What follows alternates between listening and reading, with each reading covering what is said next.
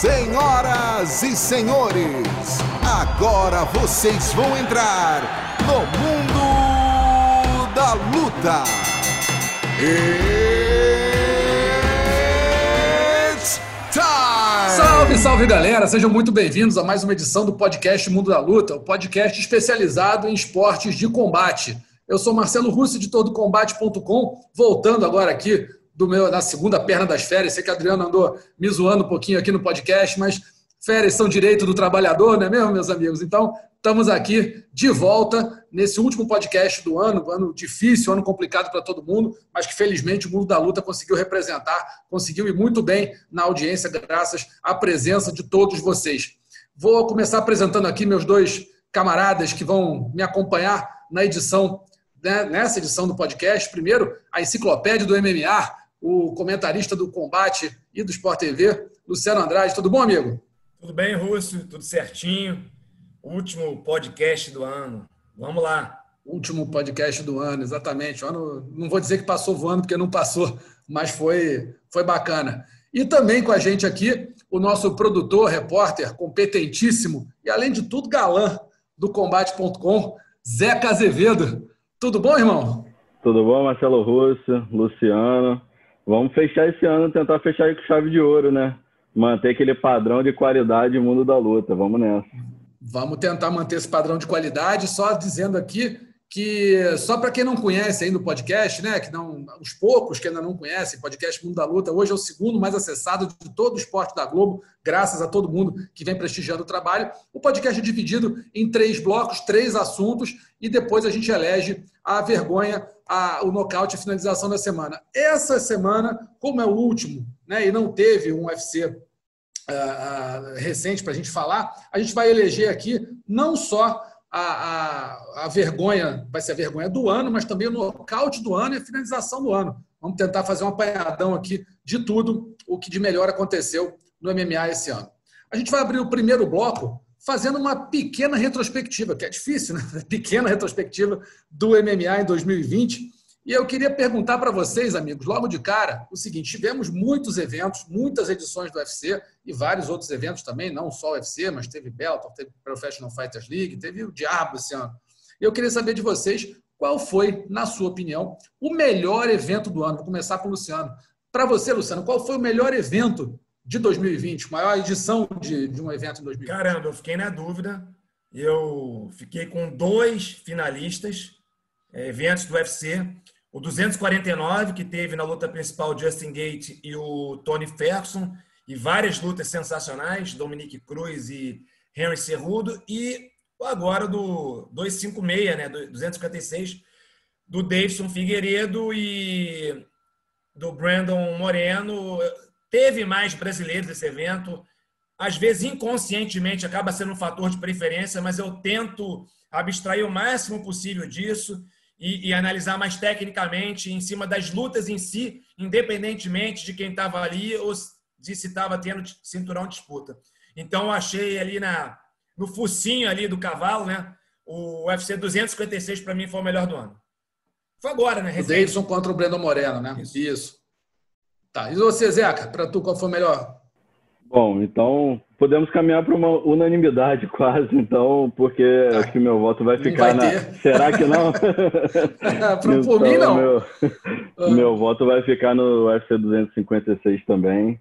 É, eu acho que, além disso que o Luciano falou, de ter muito brasileiro, isso fica um pouco marcado no nosso subconsciente, também foi o, o, o penúltimo evento do ano, então também está mais fresco na nossa memória. E eu acho que a gente costuma eleger alguns cards, assim, muito porque tem muito nocaute, muita finalização. Eu acho que esse mostrou que, que, que foi diferente, porque as últimas três lutas foram lutas que foram para decisão dos juízes e foram grandes lutas. Vitória da Mackenzie diante da Virna, vitória do Davidson contra o Brandon Moreno e teve a vitória do Charles do Bronx contra o Tony Ferguson. Foram três lutas que os juízes decidiram que foram assim, lutas do mais alto nível, lutas que vão ficar marcadas aí no ano de 2020. Então, acho que, e além dessas, o que ficou ali para trás também, muitos nocautes, é, vitória do Kevin Holland com, com, diante do Ronaldo Jacaré. Então, assim, acho que para mim foi o melhor card de 2020. É, para mim, o melhor card, eu não vou dar unanimidade, porque eu achei que o 249, o UFC 249, foi um evento sensacional. O Luciano citou aí, foi uma das, das dúvidas dele. Eu fiquei, né, não concordei com ele, fui para o outro. O UFC 249, para mim, foi um eventaço. Teve não só Justin Gate no, é, vencendo né, o Tony Ferguson, teve o Henry Cerrudo vencendo o Dominic Cruz, teve o Enganu vencendo o Jairzinho Rosenstruck, passando o carro no Rosenstruck. Teve o Calvin Keira vencendo Jeremy Stephens por nocaute. Teve Pets e Donald Cerrone. Teve, teve muita luta. Vicente Luke, Nico Price. Teve muita luta boa. Achei que esse card foi, olha, eu tinha até colocado 250 aqui, mas depois eu dei uma analisada, ficou bem abaixo do 246, ou do 249 do 256. Achei que o 251 foi bom também, né? Do Camaro Usman contra o Masvidal, teve o Volkanovski vencendo o Max Holloway, Petrian vencendo o Zé Aldo, também foi evento muito bom né? Na Mayunas vencendo a Jéssica, Amanda Ribas finalizando a Paige Van Zandt, foi um baita de um evento, mas é para mim o melhor evento do ano foi esse 249, mas concordo com vocês que esses aí foram excelentes mesmo. Teve muito evento bom. Agora, esses, esses vocês falaram aí, né, de, o Zeca falou isso de é, às vezes o evento acaba chamando mais atenção, com muito nocaute, finalização. Tem uma, uma máxima aí que eu, eu costumo seguir, é, que é aquilo, né? Nocaute e finalização ficam gravados na memória. Agora, eventos que ficam para a história são aqueles que são decididos por pontos, né? Que a luta é muito equilibrada. A gente tem várias lutas aí que entraram para a história e que foram né, decisão por pontos. Lembra do Shogun contra o, contra o Dan Henderson? O Dan Henderson venceu a primeira entre eles, uma luta histórica, fantástica. Teve a do, deixa eu lembrar aqui, do Diego Sanches contra. Ah, eu sempre esqueço o nome dele, que, era, que é da, da academia do Nick Dias também uma que a luta foi incrível, assim, no, foi no, até o finzinho, o Diego Santos quase virou a luta. Depois ele acabou, o Dana White falou que ele tinha pedido mais, mais dois rounds. No meio da luta, ele pediu dois rounds, porque ele achava que ele ia ganhar. Estou esquecendo aqui o nome dele, vou, vou, lembrar daqui a pouco. Mas, enfim, são lutas que, que marcam muito. E uh, esses eventos que a gente citou aqui, eles tiveram, como o Zeca falou, né, apesar de ter tido muita, muita luta por ponto, né, vocês falaram 256, várias lutas que acabaram por pontos principais, foram todas lutas excelentes, né? Você pega aqui o Davidson contra o Breno Moreno, pô, lutaço. Já antecipando, não vou falar agora, vai ter a pergunta. As duas melhores lutas do ano, para mim, foram lutas decididas por pontos. É isso, é isso. Normalmente essas lutas ficam para a história, né? A gente já chega lá. Já é, chega lá. Porque, não, vamos chegar, vamos chegar. Mas assim, que, que eles. Que eles que essa, essas lutas por pontos acabam ficando para a história, a maioria delas acaba ficando para a história, não tenho nem dúvida. Realmente são, são são ótimos. Então, mas enfim, venceram, vocês dois me venceram. Fui, fui minoria aqui na, na democrática eleição de evento do ano. Agora, qual foi a luta favorita para vocês? A pergunta é: qual foi a sua luta favorita? Vou começar pelo Zeca. Vai lá, luta favorita no ano. Bom, é, então, eu, eu, fiquei hoje de manhã, enfim, tentando relembrar e, enfim, catando algumas coisas. E acho que foi uma luta que vai estar tá aí, pelo menos na, na lista, pode não estar tá pode não tá ganhando, mas acho que vai estar tá na lista. A luta da Weili Zhang com a, com a Joana Jedrzejczyk, que, foi, que, que foi quase no limite ali, né? ainda teve público, então acho que o público ainda pôde estar presente, ainda criar um, um clima que a gente já não viu depois ali de março em outras grandes lutas. É, como no UFC 256 tiveram é, várias grandes lutas sem público, é, mas eu acho que a luta da chinesa com a polonesa é, já é colocada ali no, no, debate se é a maior luta feminina da história. É, eu acho que eu, eu, revi a luta hoje e assim são cinco rounds que eles vão eles vão crescendo. Elas começam já a todo vapor e conseguem ir crescendo é, de intensidade. É, as duas não saem do meio do cage. Raros são os momentos que a luta vai para grade, rapidamente sai dali. Então, é, a, eu lembro que a, a Jéssica Batistaca estava comentando, e ela, o, o, o, quanto ela foi ficando impressionada, ela que, enfim, ex-campeã da categoria, o quanto ela foi ficando impressionada como as duas, assim, iam para o infight a todo momento, nenhuma queria largar o osso, então, assim, para mim foi, foi a luta do ano, aí, cinco rounds, assim, ritmo frenético, ritmo máximo, então, minha luta do ano aí no, no UFC 248, ah, e que terminou com a vitória da, da ainda campeão Elisang eh, por decisão dividida, uma luta muito equilibrada. Concorda, Luciano? Não. Tá aí, mais uma categoria. Não, não mais uma categoria na qual eu cheguei a resultado ali, duas lutas brigando pelo posto de melhor do ano, na minha opinião. Uma delas é o Jang com a Joanna Jedrzejczyk. É, e aí a gente tem que ver, são vários critérios, né? Claro que essa luta foi melhor do que a minha outra preferida em alguns critérios, e eu achei que em outros não foi. A outra é do Davidson com o Brandon Moreno. Nenhuma dúvida, a luta das meninas, para mim, foi a melhor luta feminina da história. Claro que é muito complicado você apontar isso, porque demanda muita memória. Também não vi todas, não tem como você ver todas as lutas. Mas, assim, foi mais dinâmica do que a luta do brasileiro e do Brandon Moreno. É, foi, teve mais velocidade, foi mais intensa. Elas não pararam em nenhum momento de trocar. Mas o que desempatou a favor da luta do Davidson, para mim, eu não estou sendo fanista, é que ao longo da luta do Davidson contra o Moreno, em alguns momentos eu tive a sensação de que a luta ia acabar, de que alguém iria ganhar, nocautear. E eu não tive muito essa sensação na luta das meninas da polonesa contra a chinesa. Então, cara, se de repente me perguntasse amanhã, eu mudaria de ideia. É aquela coisa que é muito complicado. Hoje eu digo isso. Amanhã posso mudar de ideia, daqui uma semana pode ser outra coisa. Então, também ele desempatando ali no Photochart, no focinho também, eu boto aí melhor luta Davidson Figueiredo contra Brandon Moreno, mas indiscutivelmente são as duas melhores do ano. A outra, o Eddie Jung e o Ana Edjancek. Concordo totalmente, acho que as duas foram as melhores lutas disparadas do ano. Tem várias lutas boas, mas essas aí foram espetaculares realmente. Agora, eu vou na do, eu vou na do Luciano agora também, do, do Davidson contra o, Breno Moreno, exatamente pelo que ele falou, porque teve em alguns momentos parecia que alguém ia nocautear. E, e os dois tiveram chance de vencer a luta ao longo. Não foi assim, o Davidson teve três chances de finalizar e o Breno nenhuma. Pelo contrário, o Moreno teve chance de finalizar, de, de finalizar a luta nocauteando, o Davidson teve chance de finalizar nocauteando. A gente ficou apreensivo a luta inteira, porque ele podia perder o cinturão a qualquer momento, podia né, dar problema ali para o Brasil, é, podia o, vencer também. Então foi uma luta que até o finzinho a gente ficou sem saber o que ia acontecer.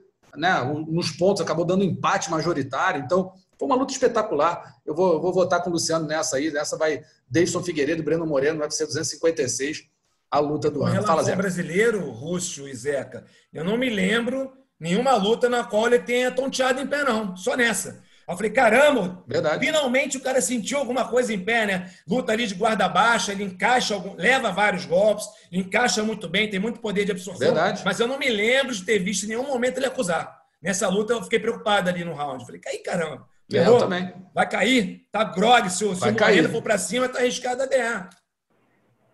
É, é, eu acho que essa luta tem o contexto também, né? O quão rápido os dois tinham voltar a lutar. Então, assim, ainda dá uma dramaticidade ainda maior, né? Depois a gente sabe da história do Davidson no hospital. Então, assim, vai, né, cria realmente uma aura muito grande em torno de, de dessa luta. Né? Teve o ponto perdido pelo brasileiro, que para mim era uma luta Exato. ganha eu dei quatro rounds para o Davidson, mas teve gente que viu dois para o Moreno. Então poderia, de repente, botar aquela apreensão. e talvez ele perca por causa desse ponto. Por um ponto perdido. De tão equilibrada que estava, né? Faria toda a diferença. Poderia fazer toda a diferença. Eu acho que seria um erro, então, mas tá a gente aí. sabe que acontece, né? Na luta que sim. E estava e, e dentro do que podia acontecer. O árbitro depois explicou e falou, e todo mundo né, debateu muito isso, que o Davidson realmente cometeu algumas faltas e o árbitro teve todo o direito de tirar o ponto tirou, felizmente para o brasileiro, ainda continuou é, com o cinturão. Fala, Zeca.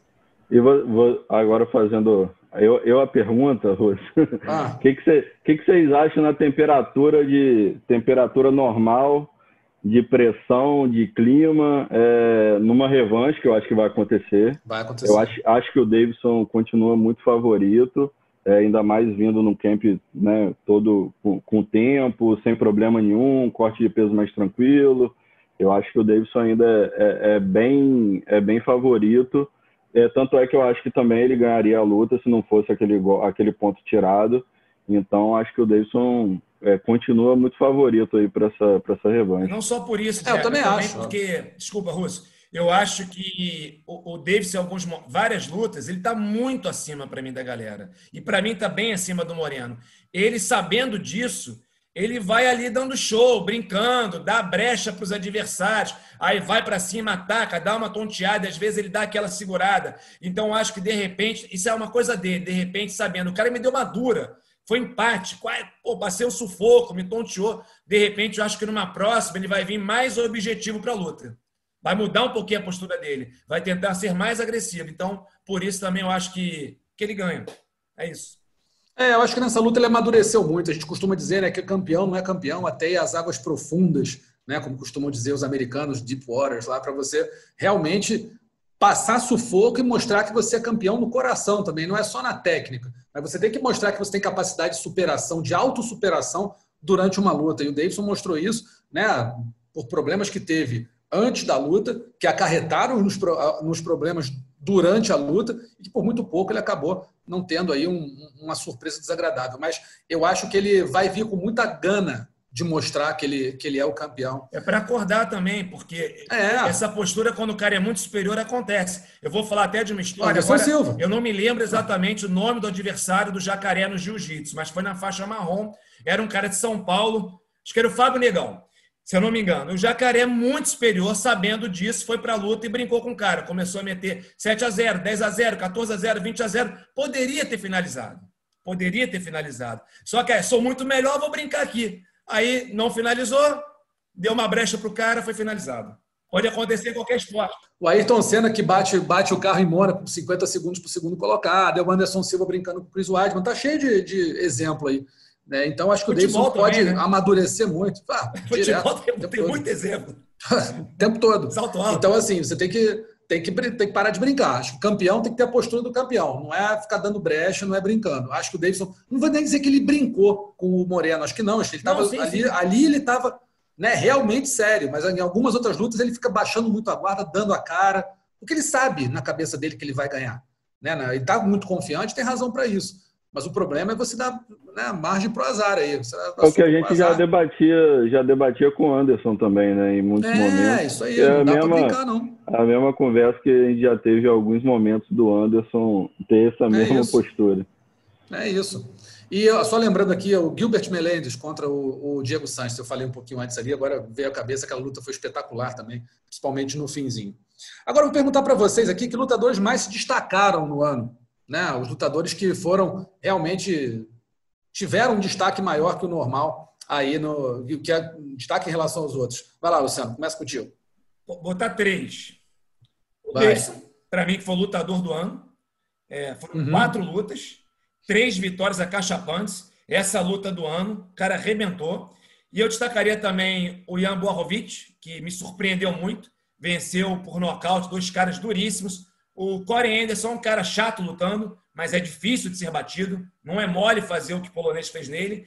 E na luta contra o Dominique Reis, eu confesso que eu achava que ele iria perder. Por exemplo, eu acho que o John Jones ganhou, do Marreta. Eu acho que o John Jones ganhou do Gustafsson na primeira luta, mas eu acho que o Reis venceu o John Jones na luta entre eles. E para mim, o Reis iria ganhar até com certa tranquilidade. O Boarovic não tomou conhecimento, venceu bem o round, nocauteou no segundo. Então, para mim, é outro destaque, botaria ali talvez em segundo lugar. Em terceiro, um cara que não está no topo ainda, mas pelo jeito vai chegar, que é o Kevin Holland, porque lutou cinco vezes em 2020, vindo de derrota em 2019, ganhou tudo e nessa última fez uma coisa que eu vi duas ou três vezes na MMA. Consegui, estando por baixo, nocautear o cara que estava por cima, que infelizmente é o Jacaré. E eu fiquei impressionado com a velocidade, potência e brutalidade que ele conseguiu imprimir num golpe ali como, como eu disse, por baixo, porque é, tudo joga contra, né? O peso do corpo, a gravidade joga contra, enfim. a gravidade é tua inimiga ali. E o jacaré tomou e ficou fora do ar e depois tomou outro mais violento ainda. Então o cara pode não estar ali no, topo, no topo da categoria, mas cinco vitórias no ano de pandemia. E essa vitória impressionante sobre o jacaré, para mim, então, um dos, entra nos três destaques do ano para mim. Kevin Holland. Vai lá, Zeca. Bom, então vou citar, vou ficar com dois aí desses três. Acho que o Davidson Figueiredo também, para mim, discutivelmente, lutador do ano, conquistou cinturão, viveu um carrossel de emoções, não bateu peso, mas ganhou, depois ganhou cinturão, depois uma finalização impressionante diante do Alex Perez. É, depois, Brandon Moreno também, luta aí que a gente já botou na lista aí das melhores de 2020. Então, para mim, é o lutador do ano, indiscutível. E a menção honrosa para o Kevin Holland, realmente, porque foram cinco vitórias desde maio. Isso já era na pandemia. Então, assim, no período da pandemia, o cara lutou cinco vezes e ganhou as cinco. E a última, enfim, uma performance incrível contra o Jacaré. como o Luciano falou, um nocaute impressionante mesmo. É, eu, eu, concordo com vocês. Acho que o Davidson é o lutador do ano, mas a menção é muito honrosa. Para mim, o lutador, melhor lutador do ano, o lutador que mais se destacou, Davidson Figueiredo. Pronto, acabou. É, pergunta respondida. Agora, o que o Kevin Holland fez foi difícil. É difícil você ver fazer. Né? Vocês falaram, em cinco, seis meses, o cara lutou cinco vezes, ganhou quatro por nocaute, uma decisão dividida contra o Darren Stewart. Mas, assim, ele mostra, é, ele tem aquela aura do cara que sabe que vai ganhar, vai lá e ganha. Né? Ele diz que vai ganhar, vai lá e ganha. É o Romário, de 94, que falava que ia fazer, ia lá e fazia. Então, o cara está realmente numa fase espetacular. Espetacular. E o que ele fez aí de ganhar cinco lutas em seis meses, né? cinco, cinco é, por aí, cinco meses e meio, por aí, é um negócio para entrar para os recordes aí, porque foram quatro nocautes.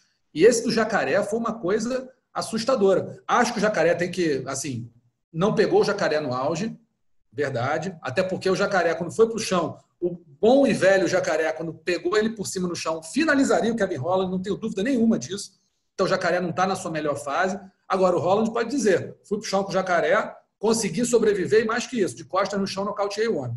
Então, assim, é difícil, é muito difícil. Assim, se o, no, se o Davidson não tivesse tido as performances que teve, é, de, conquistando e defendendo o cinturão, de forma tão arrasadora seria o Kevin Holland, com certeza. O negócio é que o Davidson teve um ano que muito pouca gente pode questionar como sendo o melhor lutador do ano.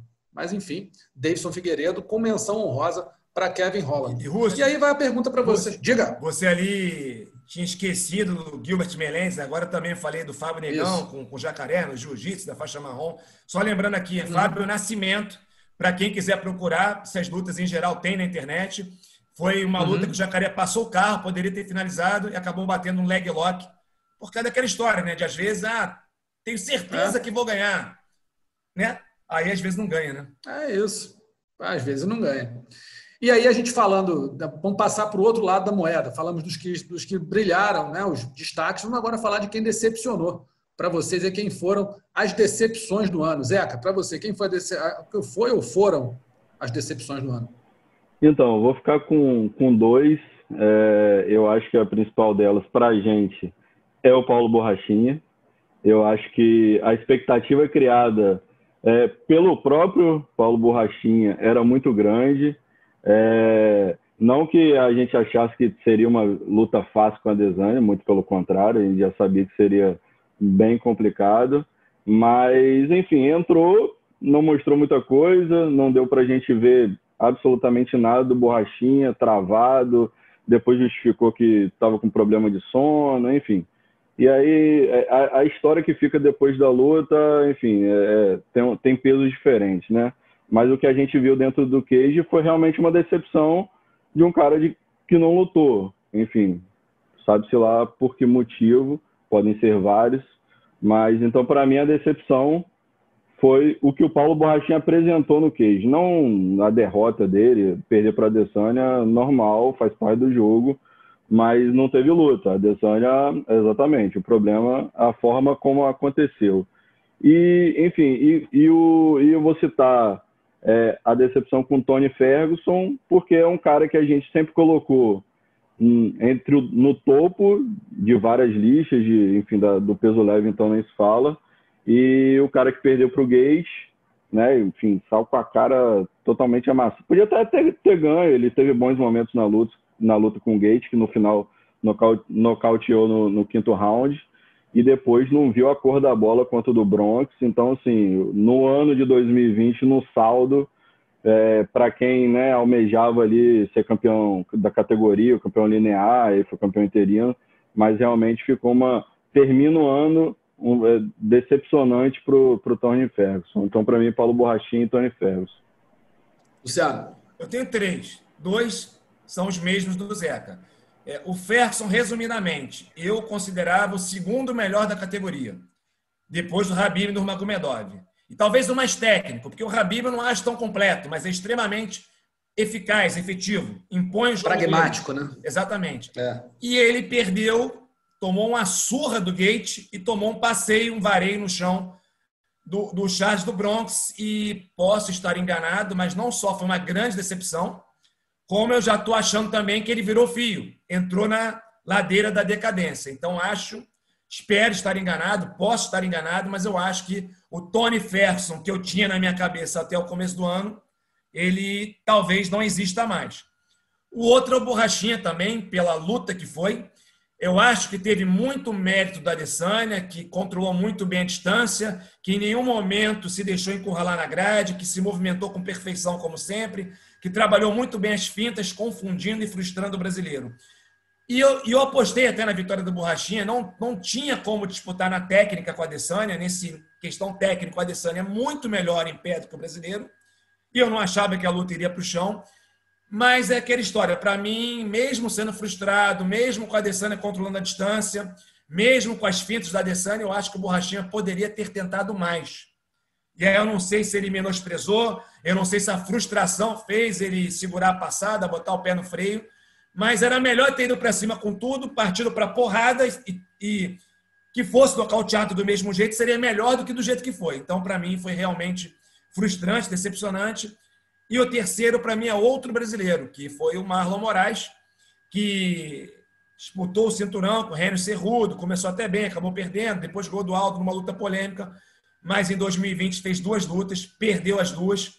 A primeira para o Corey Sanhagen, num dos chutes, assim, não foi, é, ele caiu semi-nocauteado e a luta terminou no chão, né? Mas enfim, um chute rodado no spinning, é, wheel kick lindo e depois na perdendo para o Rob Fonte, que para mim é uma luta que eu, eu não sei como é que ele perdeu, ele era muito favorito e que também, não só pela derrota, fiquei preocupado, porque parece que o queixo dele foi embora.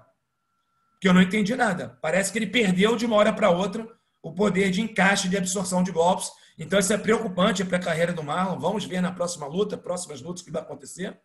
Mas foi uma grande decepção. Eu gosto muito dele pessoalmente. É, já conheço ele desde a época do Muay Thai, muito antes, muito, muito antes dele ir para o UFC. Já acompanhava ele, o Edson. Então, duas derrotas e derrotas assim. Não foram por pontos, lutas. Inapeláveis, né? Derrotas pesadas, né? Então, para mim, o Marlon ah. também foi outra decepção. É, eu, vocês estão. Zeca falou dois, Luciano falou três, eu vou falar quatro. Os três de vocês, é, concordo plenamente, Borrachinha, Tony Ferguson e Marlon Moraes, para mim foram decepções.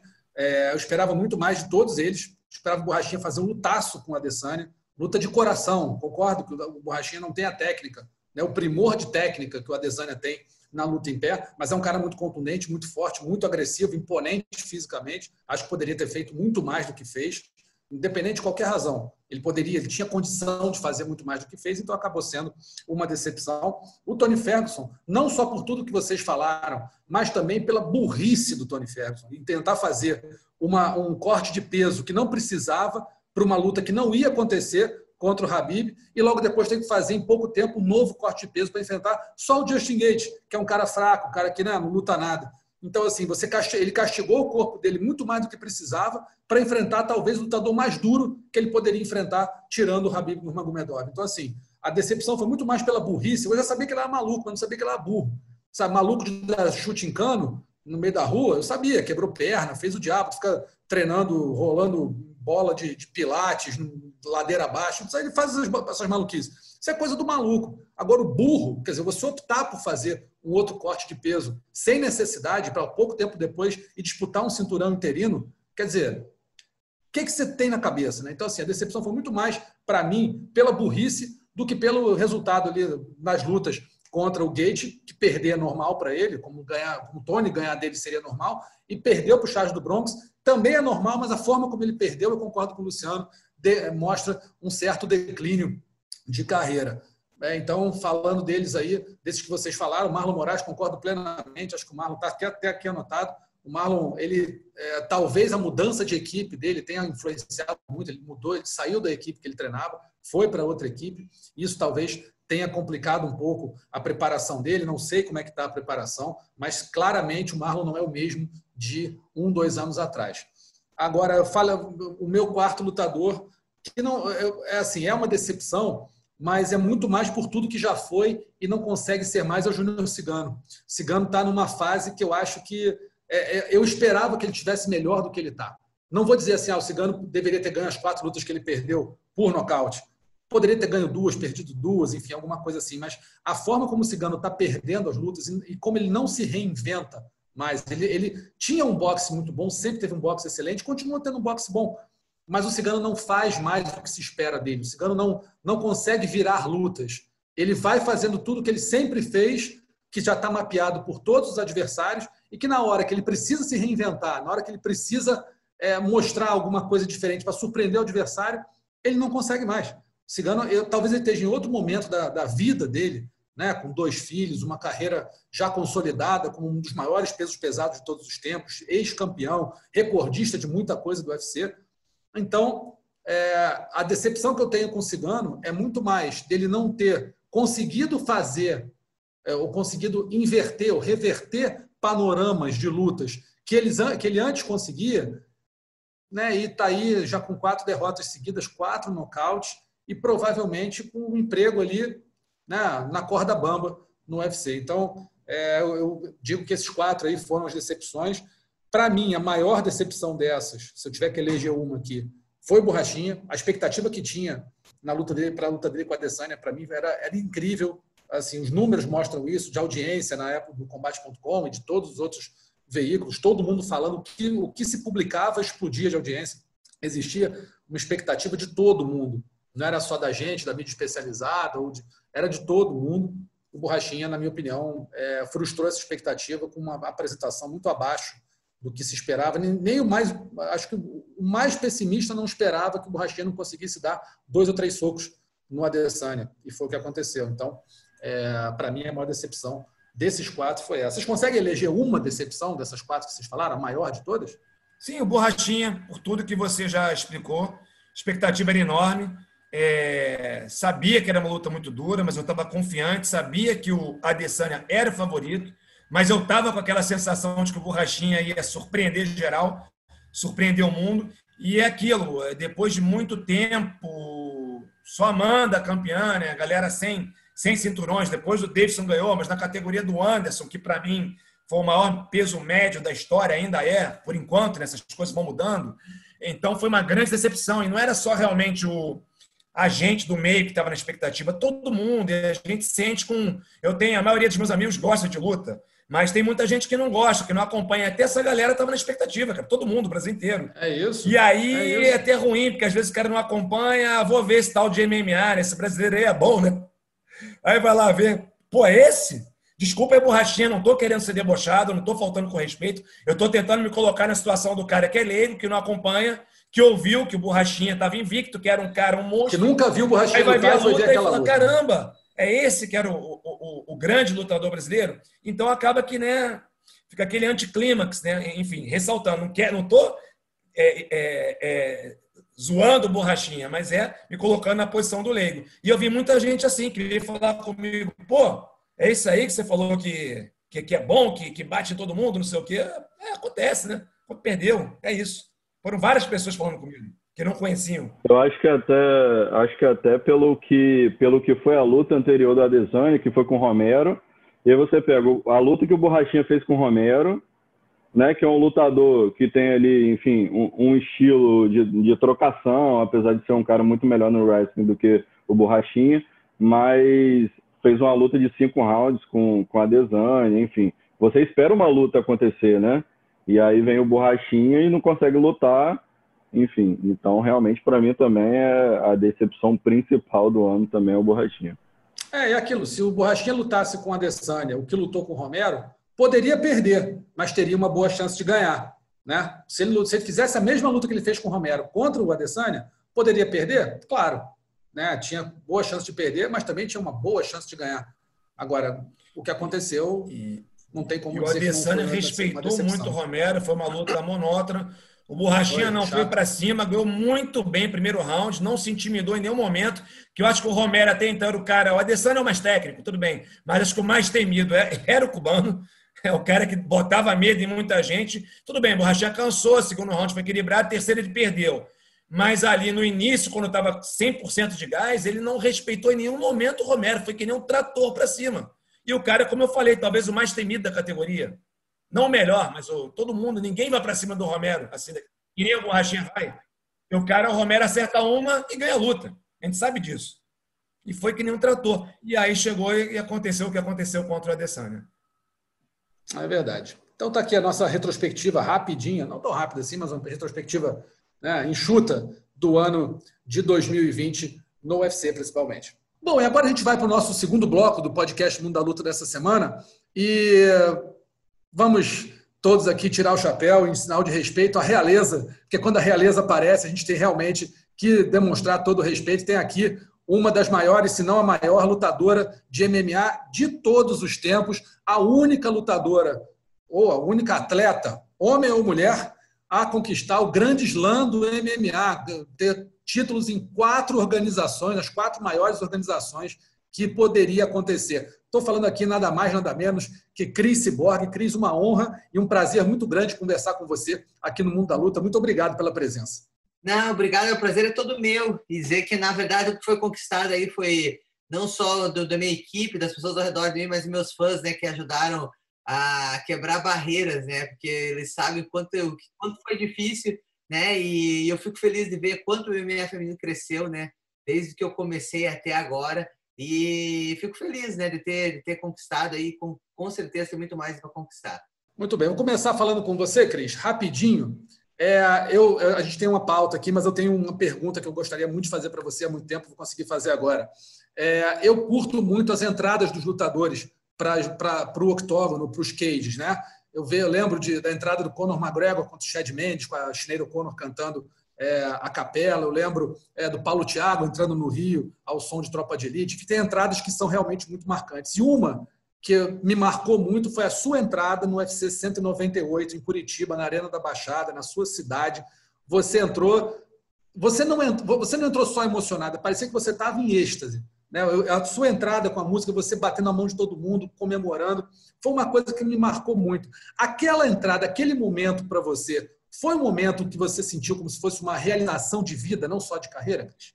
Na verdade, aquela entrada, eu, eu vejo que, que aquela entrada foi uma vitória, né? Foi uma vitória de muitas coisas que a gente lutou, assim. Eu acho que na a gente fez uma campanha, né, para poder estar no, no, no, no UFC Curitiba. E, e, na verdade, eu voltando depois de 10 anos que eu não estava lutando, não, não tinha lutado mais no Brasil, e fazer a estreia na cidade onde eu nasci, né, na arena, que é nessa arena lá principal que tem ali em Curitiba. E estádio de futebol no Brasil, né? eu estava emocionada mesmo, assim, por emocionar. Até eu estava entrando, uma hora eu comecei a sair uma lágrima, assim, eu peguei peguei e falei, meu Deus, sei para voltando para lutar, não sei né? Mas eu acredito que foi muitas barreiras ali. Eu acho que né, o bater o peso, né? Eu acho que foi, foi um trabalho Isso. ali difícil. Gente tava uma, três anos de dieta para bater o peso e estava feliz de estar conquistando. Eu sabia que eu colocasse o pé ali, né? Eu, eu ia abrir as portas para muitas mulheres e, e aí foi o que deu o resumo aí de ter aberto a categoria, né? No 145 e abrir portas para mais meninas. Eu sei que, na verdade, a gente precisa de mais categorias, né? Mais meninas lutando. Claro. E, querendo ou não, é importante ter várias categorias até para a saúde de todos os atletas, né? Das meninas, não ter que cortar peso e ter mais opções.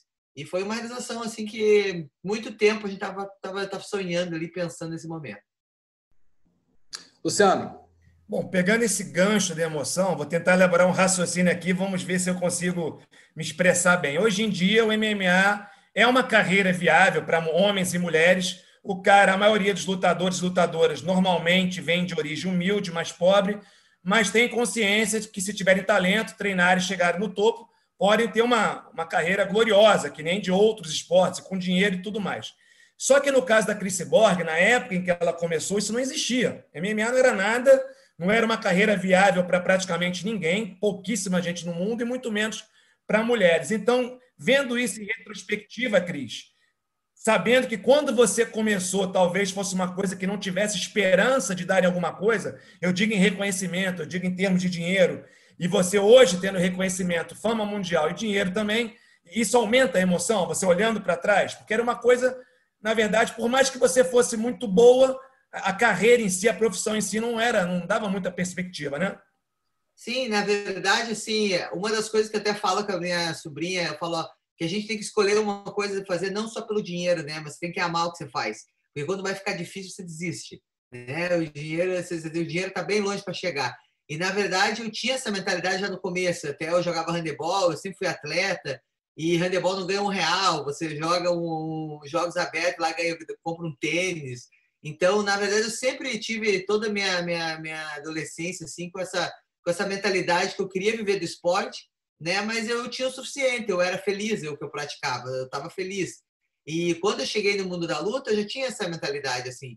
Então, na verdade, eu tinha aquela vontade de ser a melhor lutadora do mundo no começo da minha carreira, mas eu não tinha é, visão como ia ser, né, de segurar um cinturão, por exemplo, não tinha, porque na verdade tinha algumas lutas de mulheres, mas não tinha essas lutas assim de cinturão, não tinha no, no UFC, não tinha mulheres, no Pride, então era um era um, um, um sonho assim que você via, mas não, não, não, conseguia fechar o olho e ver. Você tinha um sonho dentro de você de você estar tá treinando todos os dias. E uma das coisas que o Theo Cyborg me ajudou bastante, ele falava, Cris, é só um investimento. Pensa que você está na faculdade e daqui a pouco vai chegar a oportunidade você vai estar tá pronta. Então você treina, treina, treina que a tua oportunidade vai chegar. Ele falava direto para mim, porque eu via, eu lutava, eu ficava um ano sem lutar porque não tinha menina. Aí eu lutava, ficava dois anos. E querendo ou não, financeiramente você não consegue pagar nada, né? No começo da minha carreira eu trabalhava num pet shop, eu lavava cachorro e eu gostava porque também era um dos meus do meus do que eu gostaria de ser um dia era veterinário, então eu sempre gostei de animais, então na verdade eu, eu, eu minha amiga dava oportunidade para mim e eu trabalhava no pet shop, o Cyborg me ajudava também, né, porque ele lutava, tudo.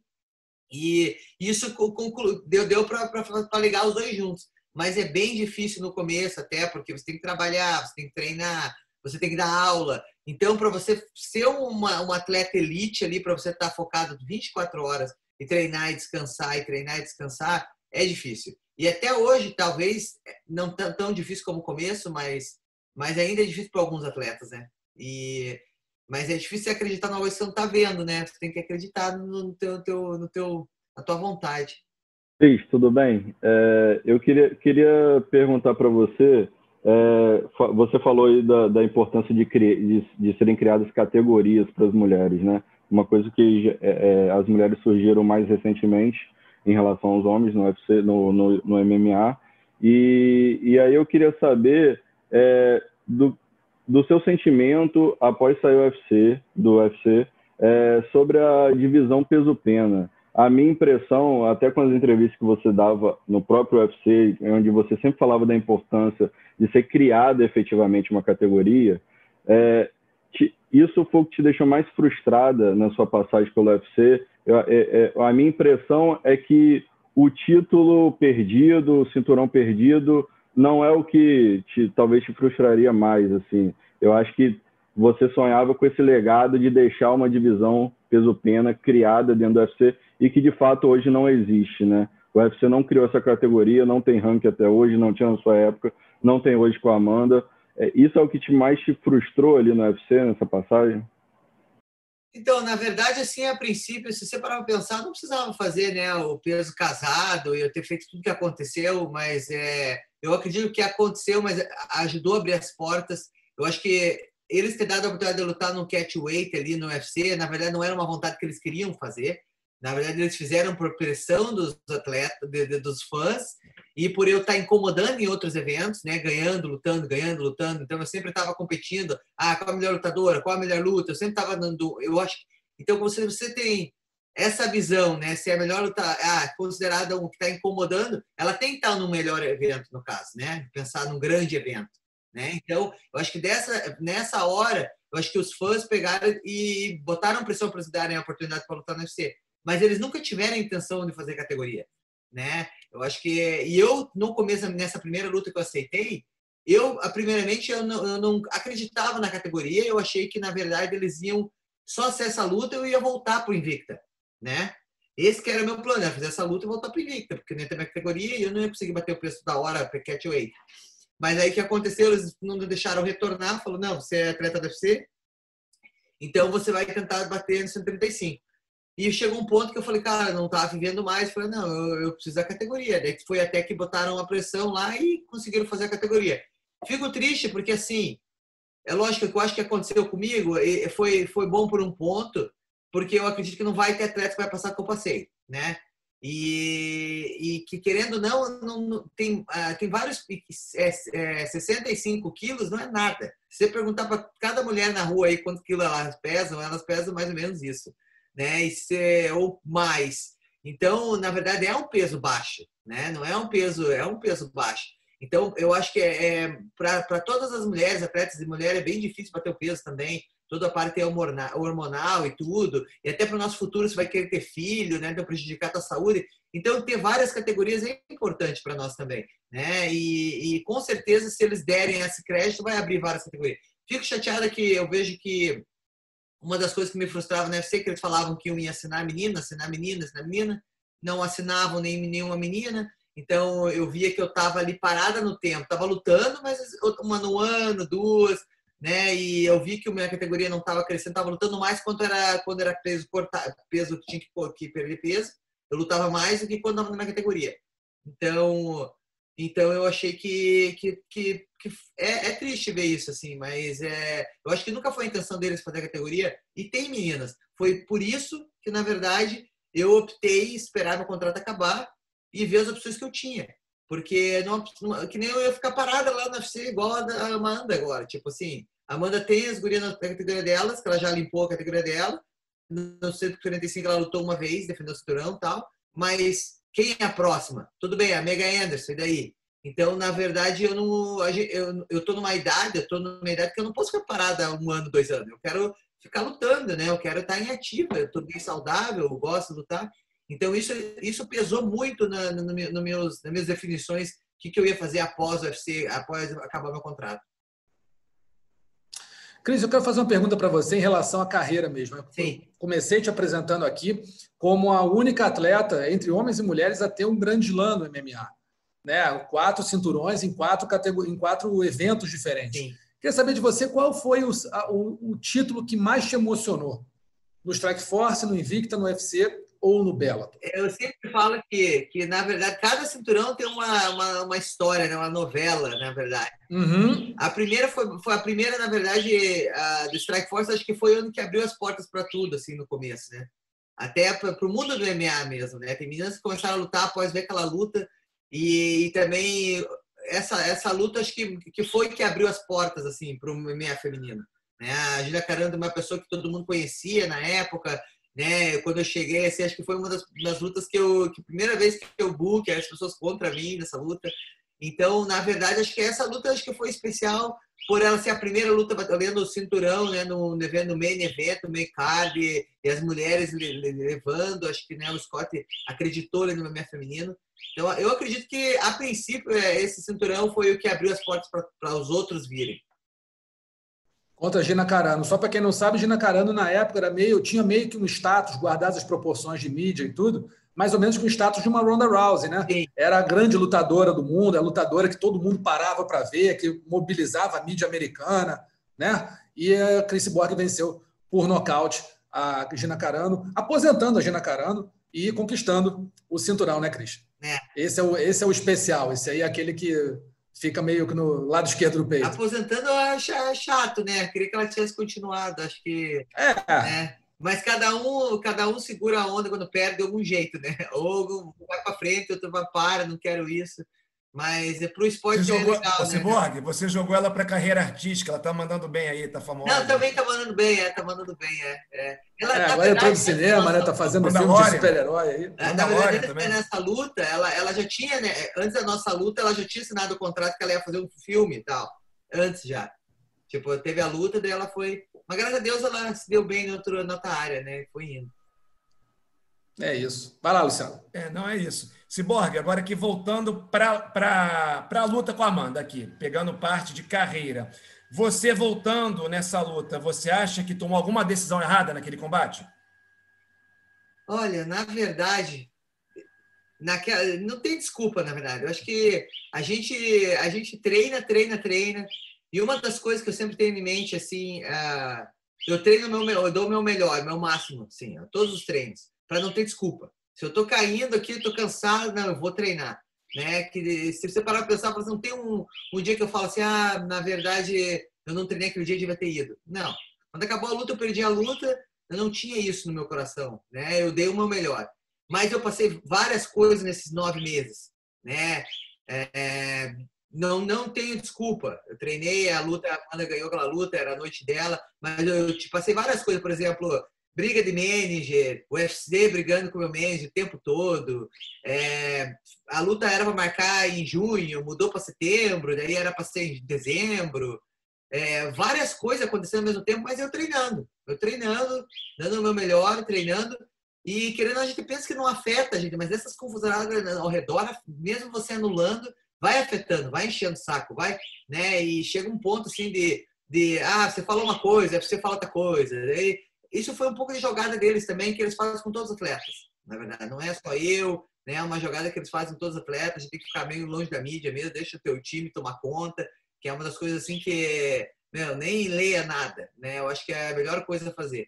E mas eu acredito que nessa luta eu eu eu eu estava preparado, estava bem, tinha treinado bem. Na verdade, talvez eu deixei a emoção tomar conta, assim, sabe? Eu, eu acho que a emoção tomou conta, assim. Eu, na verdade, eu tinha cinco rounds para acabar a luta, né? E se você parar para pensar, assim, entre jogo, assim, eu e, eu e a Amanda tem várias coisas ao meu favor, né, contra a Amanda. E eu podia ter, ter esperado a luta, né, ter mais rounds. A Amanda é mais, é mais perigosa nos primeiros, no primeiro round, na verdade. E a gente sabia de tudo isso, né? A sabia tudo isso. Então, e após essa luta daí, todo mundo, o time, brigaram, a minha equipe, é, um botando a culpa no outro. Não tem culpa no outro, né? Na verdade, é uma equipe. Quando um perde, todo mundo perde junto. Né? Não acredito que eu, não fiz o que era o planejado para a luta, na verdade porque a gente tinha um plano para a luta e na verdade ali no calor da luta do primeiro soco já foi né? Não foi um soco que a Amanda deu para derrubar, teve que dar várias. E, e na verdade, assim, e, e, na hora da luta as pessoas perguntam: ah, por que, que você não deu uma rodadinha tal? Mas na verdade, a hora que ela me deu o soco, eu não senti que eu tinha sentido o soco, entendeu? Não tinha, senão os corretos, você sente um soco, dá uma voltinha e tal, e né, volta, se prepara. Então, na verdade, eu não senti, eu estava ali no calor da luta e fui indo, e... mas eh, eu acredito que essa luta vai ser diferente, com certeza, né? Eu melhorei muito é, como atleta depois dessa derrota, né? E não acho que foi algo ruim para minha carreira, né? Eu acho que melhorei como atleta. Você vê minhas lutas passadas aí, essas duas lutas, né? Totalmente consciente cada cada coisa que eu faço na luta, melhorei bastante, evolui muito. Então, na verdade, eu, eu sempre vejo isso, né? Todo lado bom, lado ruim na minha carreira. Eu todo lado ruim, eu vejo o lado bom. O que eu tinha que aprender disso, né? E eu, o que eu aprendi, acho que eu melhorei como atleta. E com certeza, se essa revanche um dia acontecer, né, eu vou, eu vou, vai ser uma ciborgue diferente, né, uma ciborgue que vocês estão vendo agora. Não vou dizer que eu vou fazer, não é milagre, é o que eu estou fazendo todos os dias, é meu trabalho todos os dias que com certeza vai fazer diferença nessa, se essa luta um dia acontecer. É, você falou aqui que agora que tinha cinco rounds para vencer a Amanda, para trabalhar a luta, ou seja, deu a entender aqui que talvez tenha querido, é, quis resolver logo de cara é, no primeiro round e acabou perdendo. E eu entendo que todo, todo o cenário de bastidores, as frustrações, as brigas, os desentendimentos que acontecem, de repente, impeliram você a querer, tipo assim, ah, deixa eu resolver logo essa parada. Então dá para fazer uma analogia até, só que no caso dessa outra pessoa, por outras razões, com Aldo, né? Porque ele ficou com tanta raiva do McGregor que ele quis resolver logo no primeiro round com tudo e acabou sendo vítima da raiva dele. Né? Eu não estou dizendo que ele foi pela raiva e você talvez por outros motivos, mas foram com muita sede ao pote, né? Sim, na verdade, assim, tem. Você para para pensar, na, na, na, verdade, na verdade faz muita diferença, né? Você tem que, tem que ser frio. E na, mas eu não sou uma pessoa fria, eu luto na emoção. Se você vê minhas lutas, né? Eu sempre lutei na emoção. E é isso que me levou quem eu sou, que eu conquistei e tudo. Então, uma das coisas, uma das coisas que eu sempre falo, eu, eu, que todo mundo fala, ah, que você arrependeu. Cara, eu não me arrependi, eu sei quem eu sou, né? Se você vê aquela luta ali, é o como eu ganhei e conquistei toda a minha carreira, né? E aconteceu de perder, é, aconteceu de perder, mas é o esporte, né? Como poderia acontecer com a Amanda também, eu estava trocando soco um pro outro, né? Quando você troca soco é 50-50, pode acontecer. E, e, na verdade, assim, eu vejo que a emoção né, tem, que, tem que deixar de lado também. É, a gente tem que saber separar isso. E, mas às vezes, é, muito também, o McGregor, o José Aldo provocou o tempo todo também, né? Então, para ele foi diferente, o adversário dele provocou. Né? A não me provocava, na verdade, eu acho que o que era, o que estava bastante assim era, era o meu manager, ele não conseguia, não, não separava, não me envolvia. Porque se tem um manager, o manager resolve com o teu, com, teu, com, teu, com, com, com, com a empresa que você está trabalhando, sabe? Você só treina, desde que resolva. né? Eu acho que eu fiquei muito envolvida né, nas discussões, muito dentro, muito sabendo de tudo. E às vezes é melhor não saber de nada. É só treinar para a luta e deixa acontecer e foca na tua luta. Isso é uma coisa que eu deixo para as pessoas que estão começando aí. Deixa teu medo de resolver, só treina e nem pense em nada. Deixa eu fazer uma pergunta rapidinho antes do Zeca aqui. É o seguinte: hoje a gente está gravando aqui exatamente no dia que faz dois anos é. da, dessa luta da Amanda. Eu não sabia. Aí o falou para mim: Cris, você sabia que hoje foi, você lutou com a Amanda e tal? Eu falei: ah, é. Ele falou para mim: ah, que legal, cara. Deu é, pois é, faz dois anos exatamente hoje. Se você pudesse entrar na máquina do tempo, chegar no teu vestiário meia horinha antes da luta, chegasse você falasse para você mesmo Tipo assim, Cris, ó, venho do futuro e trago verdades. Vou te falar, vou te dar um conselho. Qual conselho você daria para você mesmo? Ah, paciência. Paciência. Sabe? Hoje é o momento certo, Cris. Paciência. Na verdade, é, é, isso, isso que faltou. Isso que faltou, na verdade. Paciência. Achar o momento certo. Zeca. Cris, queria vir, deixar o passado um pouquinho ali atrás Vou falar desse ano. Você venceu duas lutas no, no as, as, duas lutas, duas primeiras lutas no Bellator, né? Uma lá em janeiro, uma em outubro. É, no ano difícil, pandemia, enfim, entrar no octógono nessa circunstância, no, no cage nessa circunstância já é complicado. É, eu queria saber o que, que você faz, o, qual o balanço que você faz de 2020 numa casa nova, né, numa, numa vida nova, talvez mais tranquila do que era no UFC, é, de bastidores, né? Como é que você faz o balanço de 2020? E o que, que você espera para 2021 também? Já aproveita e fala. Sim, na verdade, assim, eu vejo que eu não tenho que reclamar. Esse 2020 para mim, tudo bem, teve o Covid e tudo, mas eu paro para pensar várias coisas. Se tivesse ficado no UFC, ia ficar sem lutar, até, até então, porque não ia ter adversário para lutar. Ia ficar esse ano aí sem lutar. E e na verdade ter assinado com o Bellator deu a oportunidade de, ter lutei antes de ter começado a pandemia, né? E aí consegui lutar durante. Eu, eu gostaria de ter feito três lutas, mas eu não tenho reclamações de ter lutado duas. Né? A gente estava planejando fazer uma luta de boxe é, entre uma e outra. É, não tem agora, mas acredito que o ano que vem é um dos planos que a gente tem para fazer. E até eu estou treinando com o Verde Ortiz aí de boxing. Pra vocês verem minha próxima luta, minha luta passada tá bem melhor ali diferente. Eu acho que a gente está investindo bastante nisso e que na verdade conquistar mais uma coisa, né? Eu acho que eu sempre tive um sonho de fazer uma luta de boxe, então acredito que eu estou investindo, treinando. Eu sei que é diferente esporte, mas eu sei que também a gente tem capacidade de, de aprender ali, de melhorar e vai me ajudar também no, no MMA, né? Então acho que uns dois, os dois um ajuda o outro. Mas eu fico muito feliz de ter conquistado, né, o, o quarto cinturão, né, do Bellator. Fico feliz de ter tá assinado com eles por, por terem minha categoria, né? Lutado com a Julia Budd, todo mundo aí, ela é campeão, faz, fazia oito anos que ela não perdia, né? Ela era realmente campeã no 145, né? E daí depois defendi o cinturão com a, com a Arlene Blanco, também mundial, campeã mundial de boxe, então era, é, foi um incentivo para mim também, né? Lutar com uma mulher que sempre lutou boxe e tal.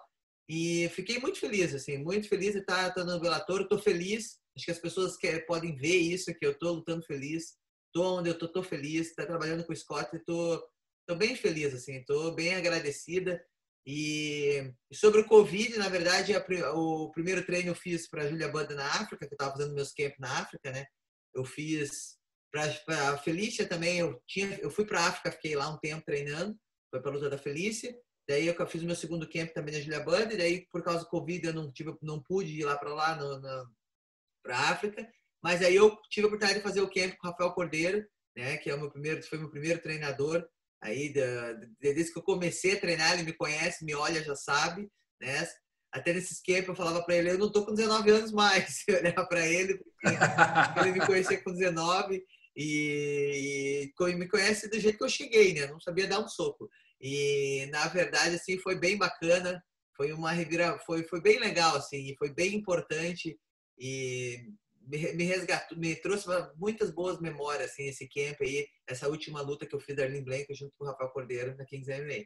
Você tem aí a perspectiva, de repente, de lutar com a Cat Zingano, né, que está no Bellator e está na, na, no peso pena. Você tem a, a Kayla Harrison, que não está no Bellator, mas é uma lutadora que todo mundo fala que talvez poderia né, eventualmente fazer uma luta com você. Uma luta Talvez ela fosse né, a minha Ronda Rousey, que nunca teve, né?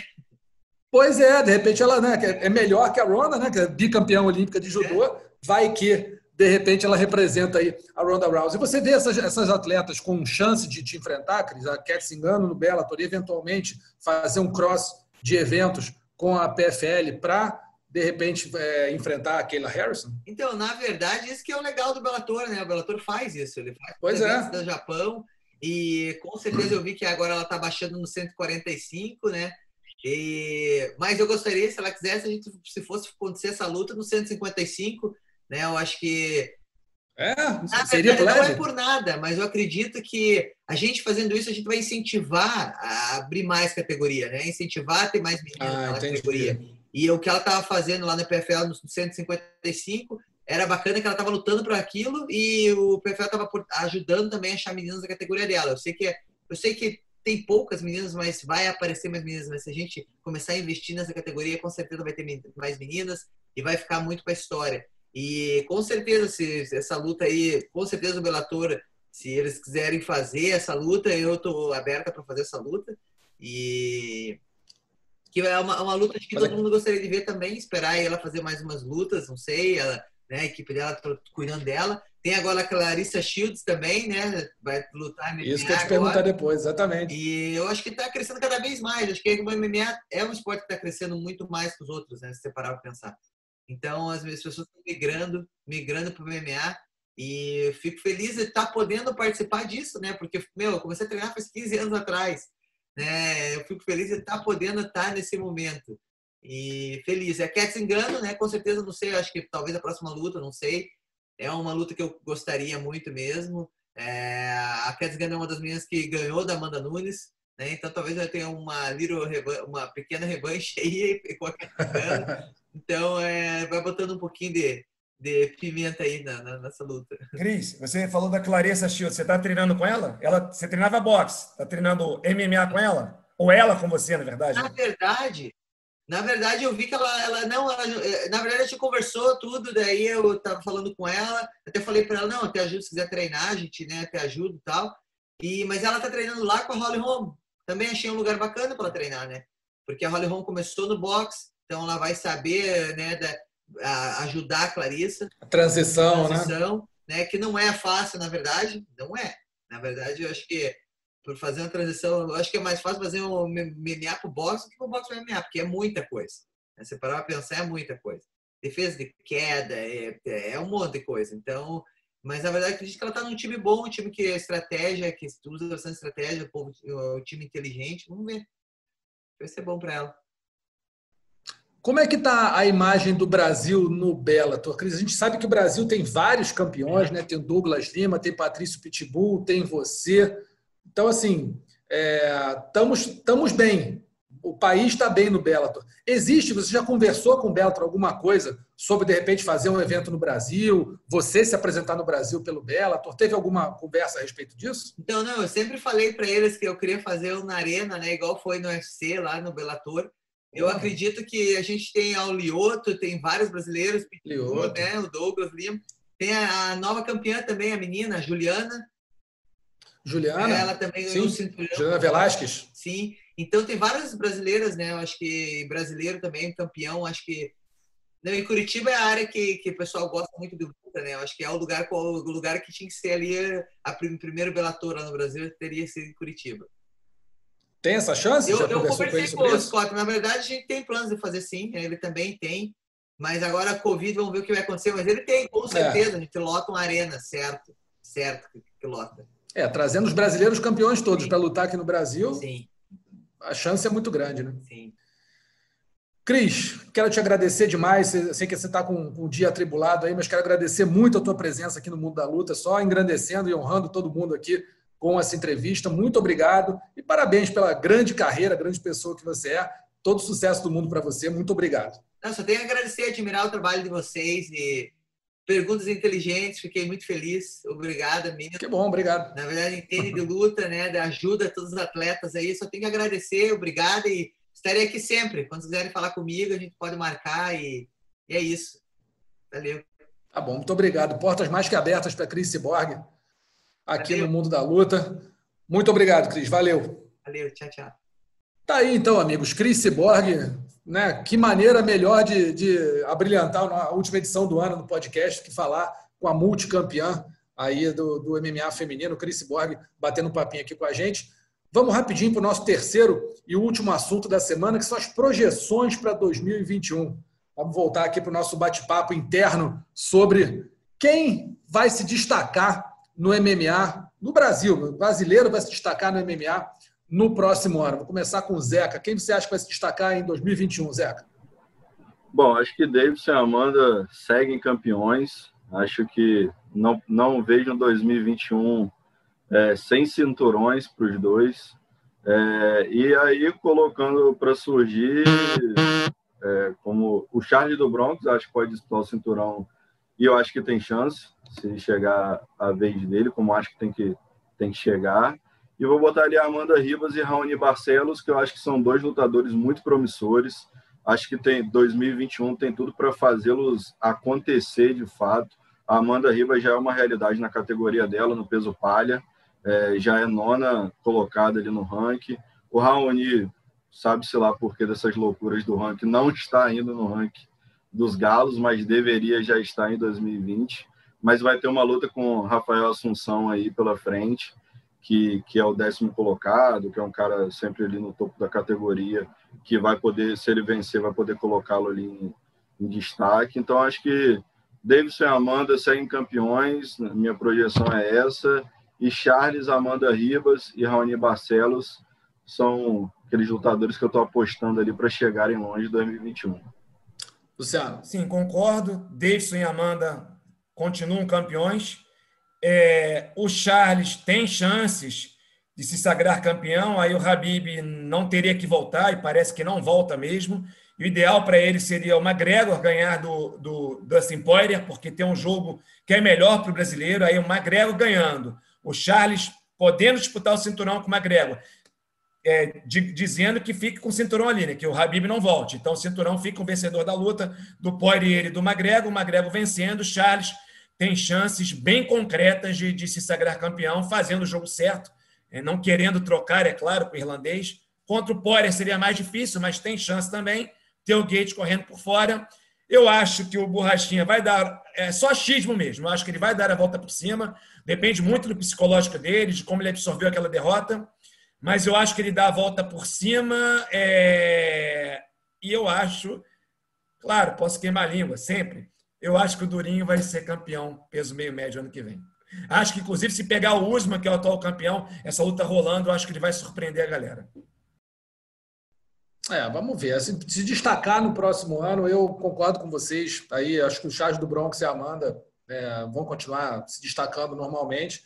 Mas é, acho que a Amanda Ribas, desculpa, o Davidson Figueiredo e a Amanda vão continuar se destacando normalmente. Acho que o Charles do Bronx e a Amanda Ribas têm tudo para destruir nessa, nessa, nas divisões deles. O Charles está no melhor momento que eu já vi na carreira né? Um cara que está com confiança, está indo para cima dos melhores, está impondo o jogo dele. Era um cara que eu lembro no começo muito magro, o físico dele jogava contra ele. Agora o Charles está conseguindo fazer o físico jogar a favor, adaptou muito bem a complexão física dele ao estilo de luta que ele pretende fazer no peso leve, no peso, no peso pena.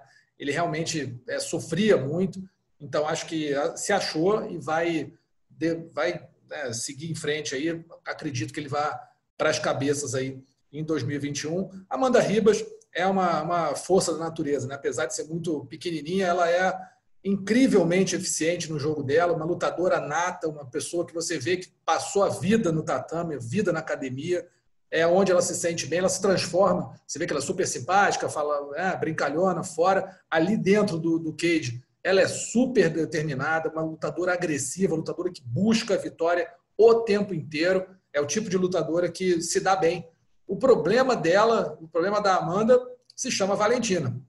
Né? Nessa categoria, realmente, é muito complicado. Não, desculpa, Amanda não.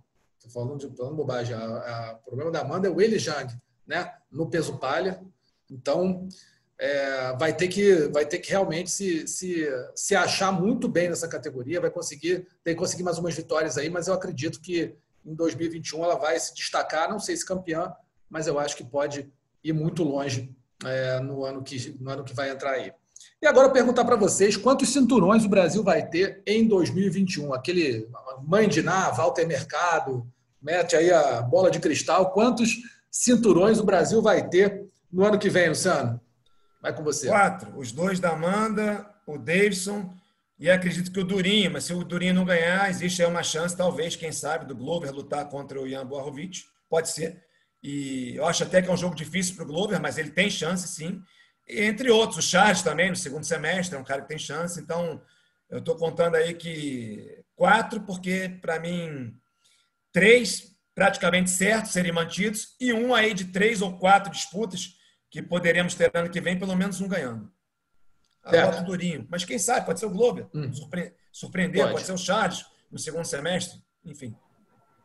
É, eu tô, nessa, tô nesse caminho também. Acho que quatro é o, o número mágico aí para 2021 é, manter os três e buscar mais um. Eu, assim, se tivesse desse buscar mais um, minha aposta maior seria, seria no Charles, mas aí tem o Durinho, plenamente possível ganhar também.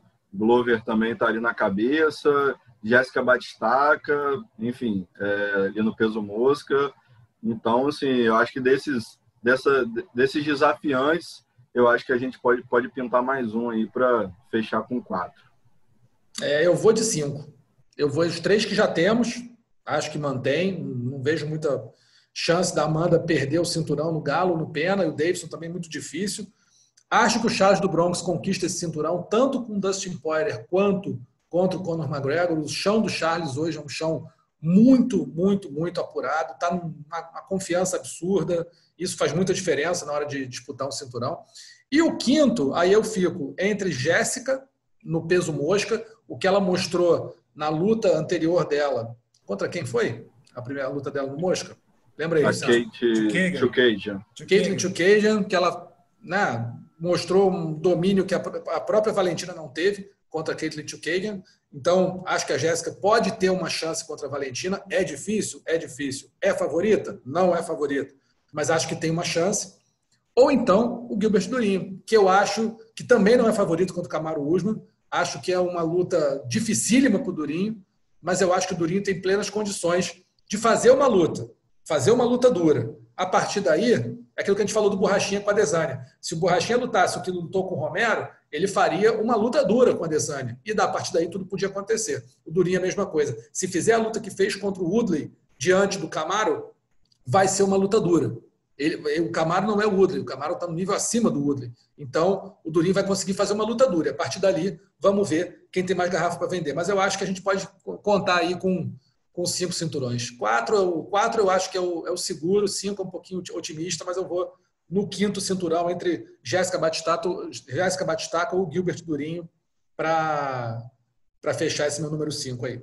E perguntar também para vocês, vocês acham que o Habib volta, amigos? Não. Para esse ano? Não Parece não, bem né? convicto. Parece que está bem convicto. é, eu não. acho que não tem como voltar. Teve agora, né, Zé? A, a pressão deve uma... estar tá enorme nos bastidores, né, Russo? Porque. Ah, deve, mas pressão para ele é água. Ele né? é o cara que mais vende, né? Atualmente, né? Depois Dano White deve estar tá andando então, com um saquinho tá... de dinheiro para encontrar ele. um saco de dinheiro, não, cara. Um é, tem que ser aquele carro forte, né? Pois é, porque assim, Exato. pressão, pressão para o Habib é água com açúcar, cara. Pressão, o cara dá gestão, é, muçulmano, sabe, não tem, não tem diversão, o cara é pô, né, fechado naquele, naquela rotina espartana dele. Pressão ele come no café da manhã, almoço e janta. Eu quero ver o que, que vão fazer para convencer o Habib a voltar a lutar. Eu acho que ele não volta, acho que as convicções dele são muito, muito sérias, são muito né, pétreas. Acho que não volta. Se voltar, vai ser uma imensa surpresa e vai estragar a vida de todo mundo, menos do McGregor no, no peso leve estraga a vida do Charles, estraga a vida do Poirier, estraga a vida do Michael Chandler, estraga a vida de todo mundo. Menos do McGregor, que certamente... Eu queria vê-lo queria vê-lo voltar para lutar com o Charles. Essa, se eu pudesse escolher, que, qual casamento você quer ver do peso leve 2021? Khabib no Magomedov, Charles do Bronx. Eu acho eu que queria, era a luta Quer dizer, eu acho que essa é uma luta muito maneira. É, mas eu acho que o Habib vencia essa luta, cara. Eu não posso apostar contra o Habib, não, não tem como apostar. Não, ele, ele entra como favorito sempre, obviamente. Mas em pé, Charles do Bronx ou Khabib? O Habib é melhor. Ou, desculpa, o Charles é melhor. O Habib não é bom. No, no chão, dá para dispensar o que o Charles tem? Não dá, mas o Habib é bem, é bem mais eficiente na proposta dele de luta do que o Charles, apesar do Charles ser o maior finalizador da história do UFC. Então, eficiente ele também é. O Charles é agressivo o, demais. O Habib é pragmático. Porque ele, eu lembro que ele falou na luta contra o Justin Gate, que ele disse, é, se, ele, se ele defender 30 quedas, eu tento a 31 primeira, 32 segunda, centésima, eu estou ali para derrubar ele 100 vezes. Então, esse é o pragmatismo do Habib, que eu acho que ninguém tem. Ninguém hoje no MMA, você pega todos os lutadores do UFC, a elite dos lutadores do UFC, ninguém tem o pragmatismo de luta que o, que o Habib Não tem. tem Acho invenção. Que esse é o grande segredo dele. Não tem invenção. Ele vai ali no jogo dele e ele confia, ele é excelente no que ele faz. Ele não precisa dar chute rodado, cotovelada voadora, sabe? Michel Pereira, não precisa fazer nada disso. O Habib ele tem um estilo de luta. E aquele estilo de luta ele é, é muito especialista nele. Então, contra o Charles, ah, contra qualquer um, botou qualquer um no peso leve, eu acho que o Habib ganha. Até me provarem o contrário, esse cara vai ganhar de todo mundo. Então, se não voltar, ele é o, não, a entidade que nunca perdeu e que vai ganhar de todo mundo eternamente em qualquer comparação, aí, eu acho. John Jones, conquista o cinturão dos pesos pesados, Luciano? Não. Não, não conquista? Não, acho que talvez ele já não seja o mesmo de alguns anos e pelas últimas lutas dele, eu acredito que não, que não derrota nem o Miocic nem o Enganu, sendo que para mim ele teria mais chances contra o Miocic por uma questão de casamento de jogos. Contra o Enganu, sinceramente, poderia queimar a língua, mas eu não consigo imaginar o John Jones vencendo o camaronês.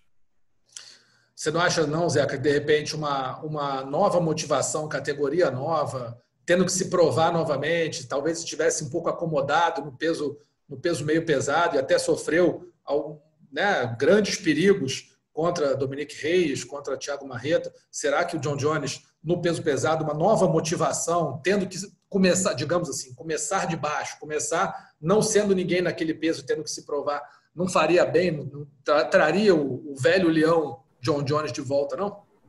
É, assim, a minha tendência é, é ir nessa linha que o Luciano falou. A minha tendência é também botar ele com o meu Tite enganou. Para mim, não é, não é favorito. Acho que os outros vão, vão ser franco favoritos. É, Francos favoritos contra eles? Acho que acho, são assim. Acho que sim. Tipo 70, mas, 30, 80, 20. Ah, uns 70, 30 é. eu apostaria.